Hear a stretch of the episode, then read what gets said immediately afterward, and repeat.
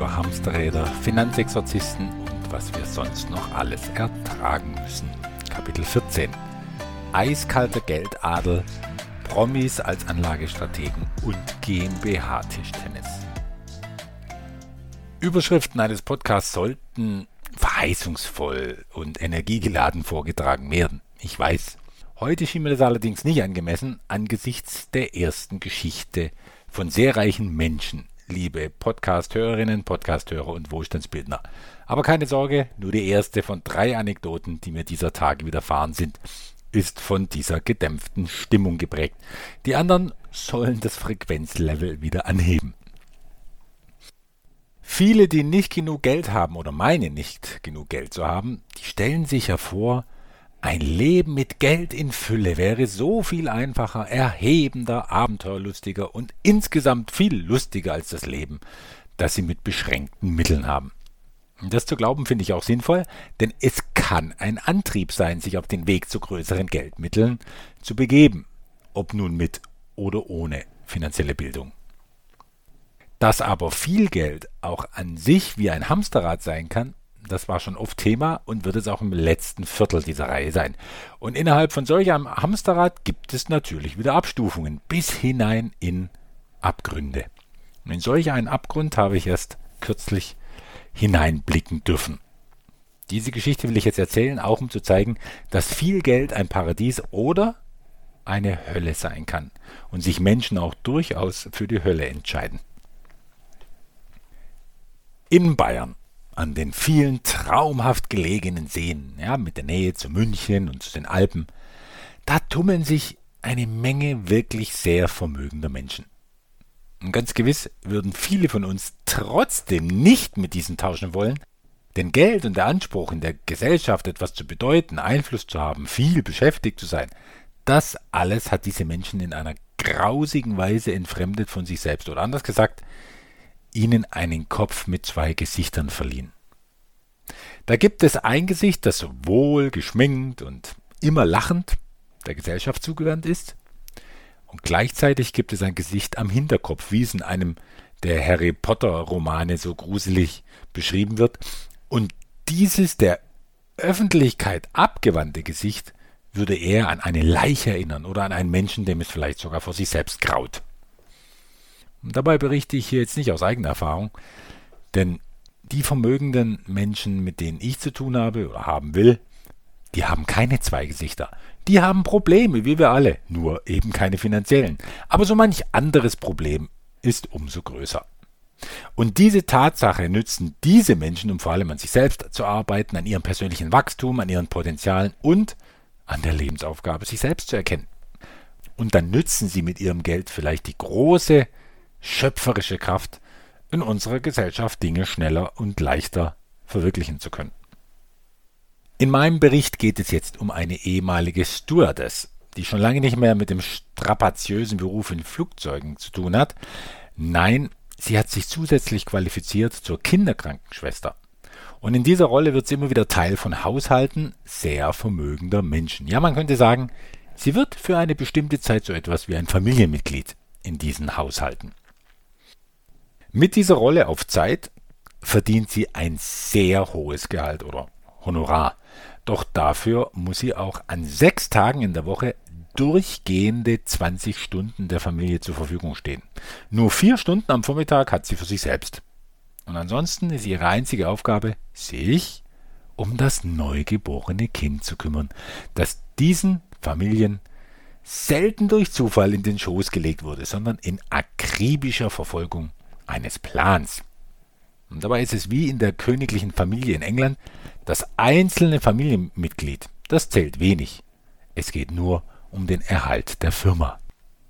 In meiner Geschichte haben wir es schließlich mit schwerreichen Menschen zu tun, denen das heiligste und oberste Ziel ist, gut auszusehen.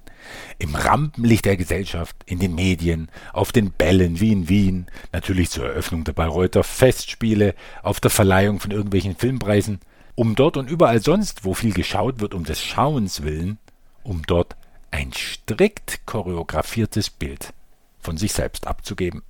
Lebensfroh, unternehmerisch, gut vernetzt, ständig umgeben von tollsten Freunden, immer busy, busy, busy, aber mit trotzdem viel Party, tiefenentspannt trotzdem dabei, gebräunt, die Augenbrauen immer korrekt gezupft. Ja, natürlich auch in tadelloser Garderobe, stets von Spezialisten neu zusammengestellt, aber nie so aufdringlich, dass man den Spezialisten dahinter ahnen würde.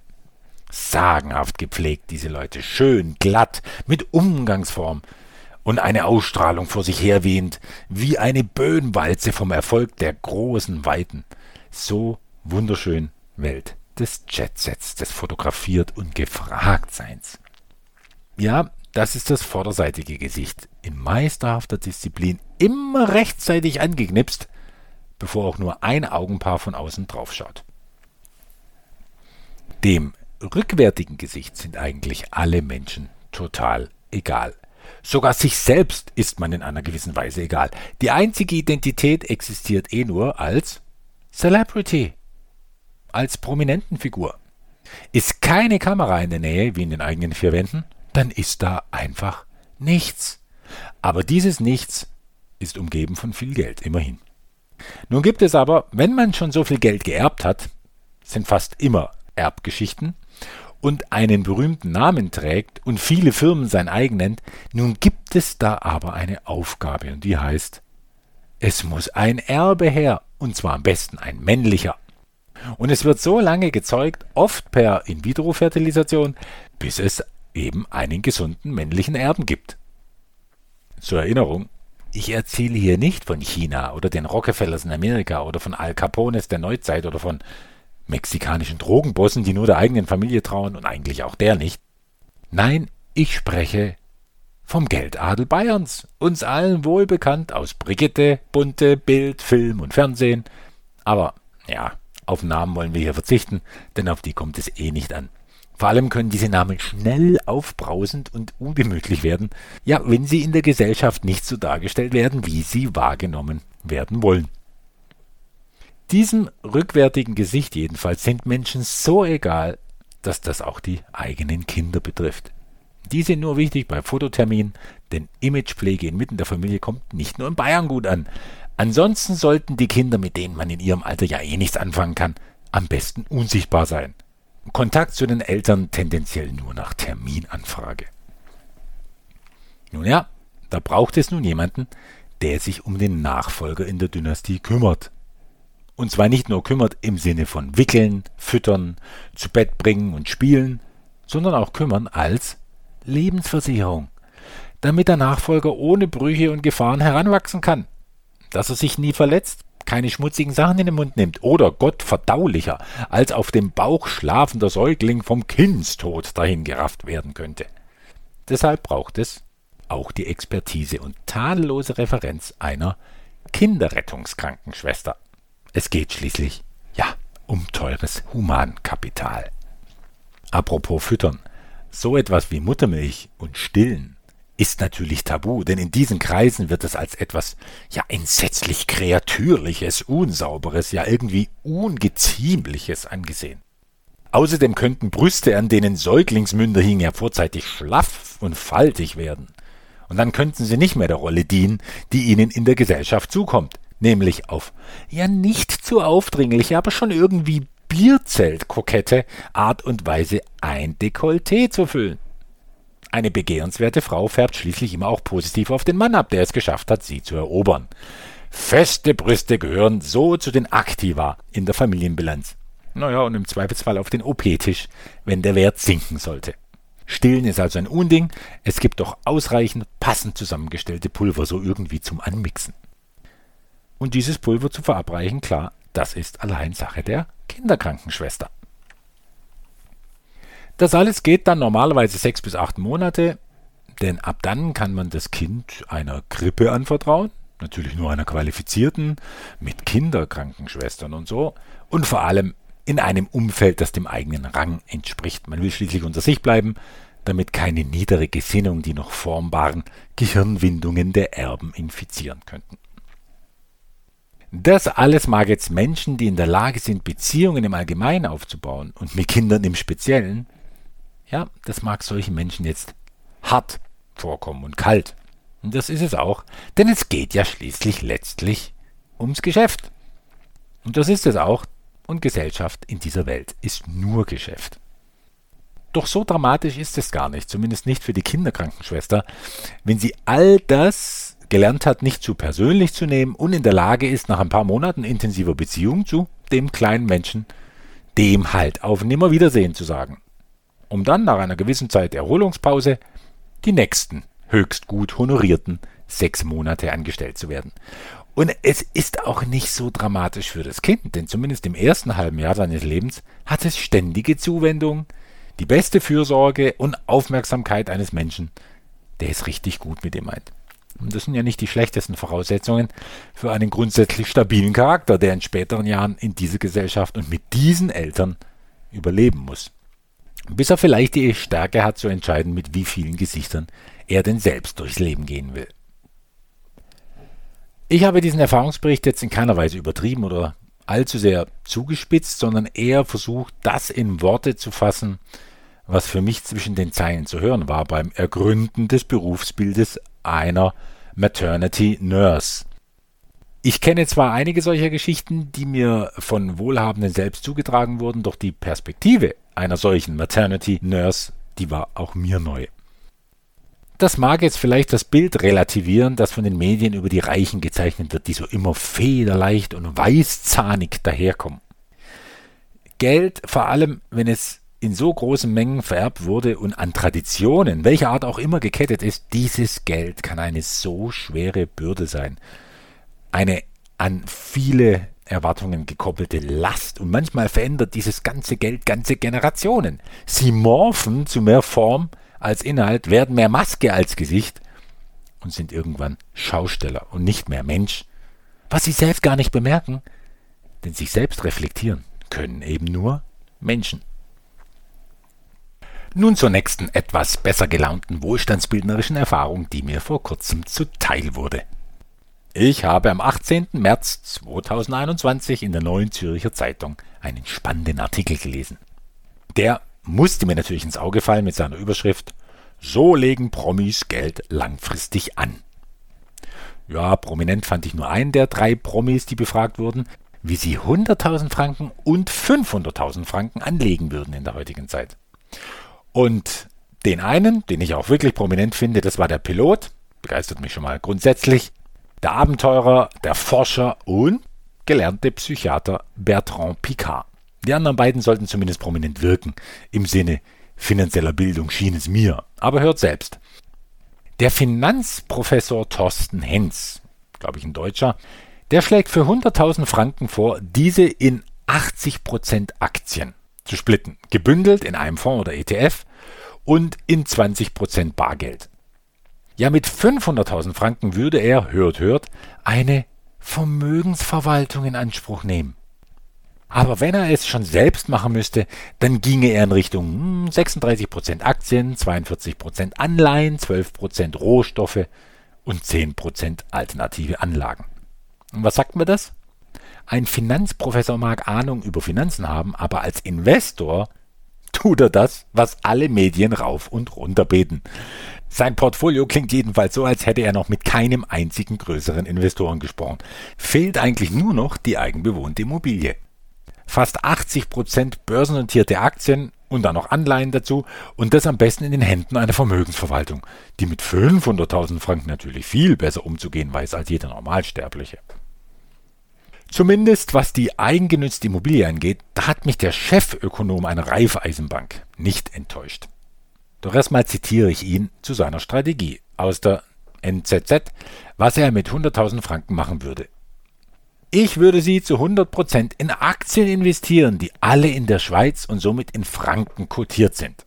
Mit dem Kauf eines börsengehandelten Indexfonds, ETF, auf einen möglichst breiten Index, wie zum Beispiel den Swiss Performance Index SPI, kann ich von einer höheren Diversifikation profitieren. Da sag ich, bei allen Göttern der Schweiz, wir haben es mit einem Schweizer Patrioten zu tun. Ich glaube, mehr muss ich dazu nicht kommentieren. Aber so richtig nachdenklich gemacht hat mich der Chefökonom bei 500.000 Franken. Und spätestens jetzt empfehle ich Rechenunterricht beim Österreicher Investor und Investmentbank Gerald Hörhan, der immer so nett gesagt hat, der Rechenstift lügt nicht. Hätte der Chefökonom 500.000 Franken anzulegen, würde er nämlich etwa die Hälfte in seine eigenen vier Wände investieren. Dazu sagt er, ich zitiere, eine Investition in Wohneigentum hat den Vorteil, dass ich Rendite und Nutzwerk kombinieren kann. Auf lange Sicht rentieren Immobilien zwar nicht spektakulär hoch, aber erweisen sich als ziemlich wertbeständig. Dazu lebe ich im Eigenheim einiges günstiger als in der Miete. Das restliche Geld investiere ich wiederum in Aktien, würde aber Dividenden und Kursgewinne jeweils dazu verwenden, meine Hypothekenlast zu reduzieren. Das alles sind Aussagen eines Chefökonom. Ja, vielleicht ist es in der Schweiz ja nicht so wie bei uns in Deutschland. Man darf dort Kosten der eigenen Immobilie steuerlich geltend machen. Aber gleichwohl, auch er brilliert in meiner Wahrnehmung nicht mit Fantasie und schon gar nicht mit Anlageklassen, wie sie in Portfolios erfolgreicher Investoren grundsätzlich zu finden sind. Ein bisschen Edelmetall hätte eigentlich noch zu ihm gepasst, aber das verschweigen ja viele, damit nicht eingebrochen wird ins Wohneigentum. Jetzt schauen wir uns Bertrand Picard an. Und seine Aussagen bestätigen, dass reiche Leute vor allem eins sind. Unternehmer. Und dieser Picard ist nun wirklich das Paradebeispiel eines Unternehmers im Vergleich zu den Unterlassern, die schon 500.000 Franken in die Hände von sogenannten Finanzexperten legen würden. Ich zitiere den Absatz der NZZ. Darin sagt Picard, wenn ich eine Menge Geld anlegen müsste, sind mir vor allem zwei Konzepte wichtig. Diversifikation und Nachhaltigkeit. Picard würde ein Viertel in seine Pensionskasse, ein Viertel in Private Equity Fonds, ein Viertel in Immobilien und das letzte Viertel in nachhaltige Aktien des Börsenmarkts investieren. Ich persönlich kann seinen vier Anlageklassen viel Positives abgewinnen. Erstens, Schweizer haben tatsächlich Vorteile, wenn sie Zusatzleistungen, also Sonderzahlungen, in ihre Pensionskasse erbringen im Rahmen der spezifisch schweizerischen sogenannten dritten Säule. Das aber ist jetzt nicht übertragbar auf Nichtschweizer. Zweitens, Private Equity Fonds, vor allem spätfinanzierende und breit gestreute, haben zumindest einen erheblich lebendigeren und unternehmerischeren Charakter als das rein psychologische Auf und Ab der Börse. Und drittens, wenn Picard mit Immobilien meint, es könnten auch Gewerbeimmobilien sein, dann wäre er ganz auf meiner Linie. Und viertens, nachhaltige Aktien am Börsenmarkt sind für mich das größte Risiko in dieser Aufteilung. Aber gerade jetzt, wo Nachhaltigkeit seit dem 10.03.2021 sogar gesetzlich in jeder europäischen Vermögensanlage erwähnt werden äh, muss, da kann es durchaus sein, dass die sich eine Weile solide entwickeln. So viel dazu, wie drei Promis langfristig Geld anlegen würden. Die zwei mit ihrem Lehrstuhlwissen mögen viel Theorie geschluckt haben, aber investieren tun sie wie alle anderen, die sich nicht jeden Tag mit Finanzökonomie beschäftigen. Zum letzten Thema, und das ist für mich durchweg das Erfreulichste des heutigen Podcasts. Dabei erzähle ich jetzt keine Geschichte von jemand anderem, ich zitiere auch aus keiner Zeitung, sondern berichte aus meinem eigenen Leben und der Freude über ein schwungvolles Ping-Pong-Spiel zwischen meiner GmbH und mir als natürlicher Person. Und als dritten Protagonisten darf ich den vorstellen, der schon öfter in meinen Podcasts erwähnt wurde, meinen famosen Steuerberater. In meiner Geschichte geht es um die Anschaffung eines Geräts, das auch mal locker in den fünfstelligen Preisbereich hineinragt.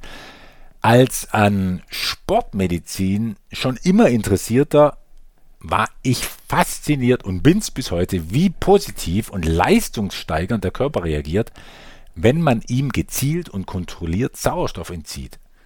Am besten im Wechsel mit Phasen, wo er sogar mit mehr Sauerstoff als üblich geflutet wird. Ich rede vom sogenannten IHHT, vom Intervall-Hypoxie-Hyperxie-Training. Über das neueste Forschungen sagen, dass es sogar die Telomere unserer Zellen verlängern kann, uns also ganz konkret verjüngt. Doch es regt auch die Mitochondrien, also die Kraftwerke in unseren Zellen an zur Teilung und Vermehrung. Das Blut rauscht geschmeidiger durch die Blutgefäße und überhaupt werden neue Blutgefäße gebildet zur besseren Versorgung des Herzens und aller anderen Organe und zur Leistungssteigerung insgesamt. Die alternative Gesundheitsbranche und der Leistungssport haben dieses Training längst für sich entdeckt. Nur die Schulmedizin hinkt der Forschung ein paar Jahrzehnte hinterher. Ich stand jedenfalls vor der Frage, leiste ich mir zwei Sitzungen pro Woche, a 80 Euro pro Sitzung, oder kaufe ich mir so ein Gerät, um einige Jahre oder noch länger damit zu arbeiten? Und zusammen mit meinem Steuerberater, der mich immer vor verdeckten Gewinnausschüttungen warnt, die GmbH-Geschäftsführern schnell mal unterlaufen, zusammen mit dem habe ich ein eigentlich so naheliegendes und simples Konzept entworfen, das völlig obendrein legal ist, natürlich, und mir über die Jahre das Gerät nahezu zum Nulltarif beschert. Das will ich euch jetzt beschreiben. Als erstes lasse ich mir von einem Arzt das Gerät auf einem Privatrezept empfehlen. Verschreiben kann er es nicht, weil das Gerät natürlich von keiner Kasse bezahlt werden würde. Aber eine Empfehlung ist ein gutes Argument, um das Gerät als sogenannte außergewöhnliche Belastung steuerlich geltend zu machen. Denn zu diesen Belastungen gehören auch Aufwendungen für Hilfsmittel. Und dabei hat man dann einen gewissen Selbstbehalt, aber alles, was drüber geht, senkt die Einkommensteuerlast, in dem Fall des Steuerzahlers Andreas Ogger. Und dann kaufe ich das Gerät, aber nicht einfach aus meinem privaten Geld, sondern über ein Darlehen, das ich mir von meiner GmbH geben lasse. Der Vorteil, ich muss kein Geld aus der GmbH herausnehmen mit der teuren Kapitalertragssteuer. Die Rechnung bezahle ich auch noch per Vorkasse, denn die bringt in diesem besonderen Fall 3% Skonto und mit mehreren hundert Euro Skonto kann ich ja eine ganze Wohlstandsbildner-Truppe zum guten Wein einladen. Also nehmen wir das noch mit. Im nächsten Schritt stelle ich das Gerät meiner GmbH zeitweise zur Verfügung. Und zwar einmal pro Woche zur dauerhaften Leistungssteigerung und zum besseren Schlaf des Geschäftsführers und während der Tage mit besonderen Belastungen, vor allem wie zum Beispiel bei Finanzseminaren. Und dafür setze ich dann die landesweit üblichen Kosten für so eine Sitzung an. Für dieses Geld stellt mir die GmbH eine Gutschrift aus, die sie mir aber nicht auszahlt, sondern direkt mit dem Darlehen verrechnet. Die GmbH hat jetzt dafür eine regelmäßige steuermindernde Ausgabe, holt gleichzeitig ihr eigenes Geld wieder zurück und ich versteuere die einzelnen Gutschriften mit einem geringeren Steuersatz, als ich zahlen müsste, wenn ich der GmbH das Geld entnehmen würde. Irgendwann ist das Darlehen abbezahlt und da das Gerät wohl locker viele Jahre in Betrieb genommen werden kann, dann hat es sich für mich schnell amortisiert. Die einzige Arbeit für mich, einen Darlehensvertrag aufzusetzen, das waren fünf Minuten, weil ich ständig mit solchen Vorlagen arbeite, und einmal pro Woche pro Monat die Gutschrift aufstellen mit den Sitzungen. Und dann sind das vielleicht insgesamt zehn Minuten. Für mich ist es in dem Fall ein Spaß und lange nicht so aufwendig und teuer wie jedes Mal ins Auto zu sitzen, in die Stadt zu fahren, zu einem Therapeuten, der mir die Maske ins Gesicht drückt. Und meine Familie kann ich obendrein auch noch ans Gerät hängen, denn die kann ein paar Mitochondrien mehr sicherlich auch gebrauchen. Ich erzähle das auch deshalb, weil ich für den schon in dieser Podcast-Reihe erwähnten Videokurs für Investoren erst kürzlich das Skript erstellt habe für das Kapitel Steuern. Deswegen ist dieses Thema gerade recht lebendig in mir. Und wie alle vom Finanzseminar wissen, habe ich zu Steuern ein maximal entspanntes Verhältnis. Aber mit einem schlauen Steuerberater an der Seite nütze ich natürlich auch gern alle Möglichkeiten zur Senkung meiner Steuerlast. Vor allem, wenn sie mich nicht zu viel Nerven und Zeit kosten. Natürlich muss das alles legal sein und ich muss dem Finanzamt das Konzept plausibel vermitteln können, also wirklich begründen können. Und es gibt viele wertschöpfende Gründe, die eine Steuerreduzierung rechtfertigen. Die Gesundheit gehört auf jeden Fall dazu. Mag sich jeder mit dieser Erzählung vielleicht auch ohne eigene GmbH angeregt fühlen, die Steuerlast zu senken mit Rechnungen der unterschiedlichsten Art. Da geht nämlich viel mehr, als die meisten nützen. Es braucht einfach nur eine gute Idee. Beim nächsten Podcast löse ich nun auf. Ich will's wirklich schaffen. Ich versprech's, ich versprech's mir selbst, ja was Zwiebelschalen mit Reichtum zu tun haben. Das passt eigentlich ganz gut zur ersten Geschichte in diesem Podcast. Es war nicht geplant, dass diese Hamsterrad-Podcast-Reihe fast 20 Folgen bekommt. Aber so kann das passieren. Verlangst du vom Leben auch nur einen Fingerhut an Fülle und Reichtum, wirst du mit der Gießkanne übergossen. Dem vorliegenden Podcast und dem famosen Bertrand Picard angemessen verabschiede ich mich zum zweiten Mal, auch wenn Deutsche immer verlieren, wenn sie versuchen, das Schweizerische zu imitieren. Salü und auf Wiedersehen.